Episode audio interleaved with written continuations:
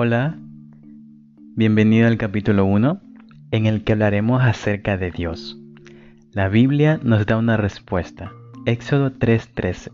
Yo soy el que soy. ¿Podrá caber todo el mar dentro de un vaso en el que tomamos agua? Hablar de Dios es entrar en un mundo inalcanzable para nuestras mentes finitas. ¿O acaso puede un finito alcanzar lo eterno?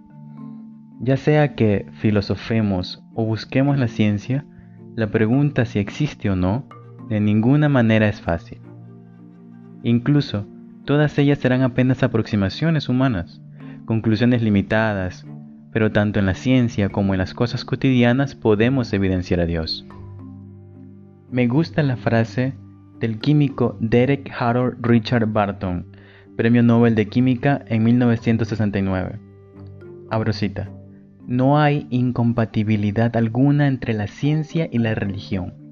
La ciencia demuestra la existencia de Dios. Cierro cita. Si investigas un poco, podrás hallar argumentos ontológicos, probabilísticos, pragmáticos, cosmológicos, antropológicos, entre muchos más.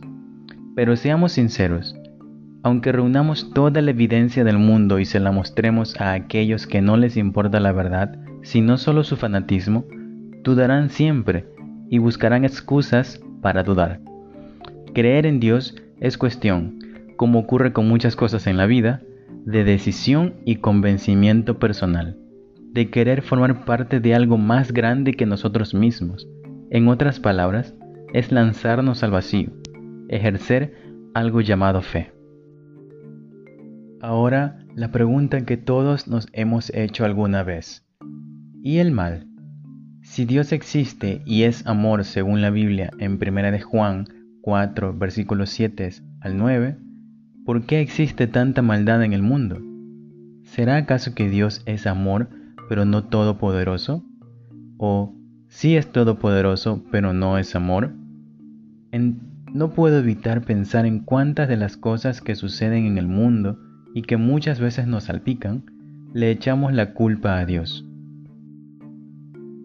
La pregunta que deberíamos hacernos todos es, ¿he hecho que este mundo sea un lugar mejor?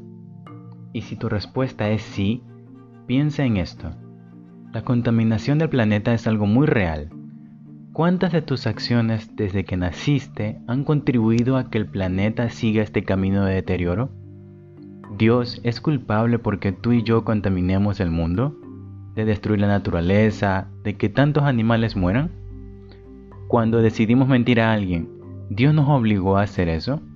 La respuesta siempre será no. Si la maldad en este mundo existe, no tiene que ver con Dios. Tiene que ver con otro personaje en esta historia del cual muy pocas veces se habla, y el cual está tan interesado en que le echemos la culpa a nuestro Creador y de que tú no seas feliz en este planeta.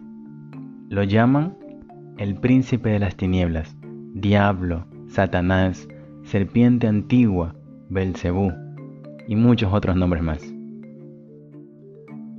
Quiero que pienses en esto antes de continuar tu día o noche.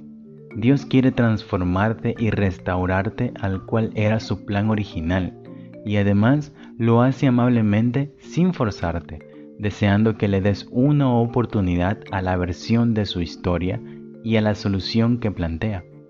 A mí me convence, hay demasiado diseño inteligente para creer en un diseñador y suficientes problemas para creer en un salvador. No te quedes con lo que te dijeron, indaga un poco más, reconoce este sentido de trascendencia que hoy Dios pone en tu mente.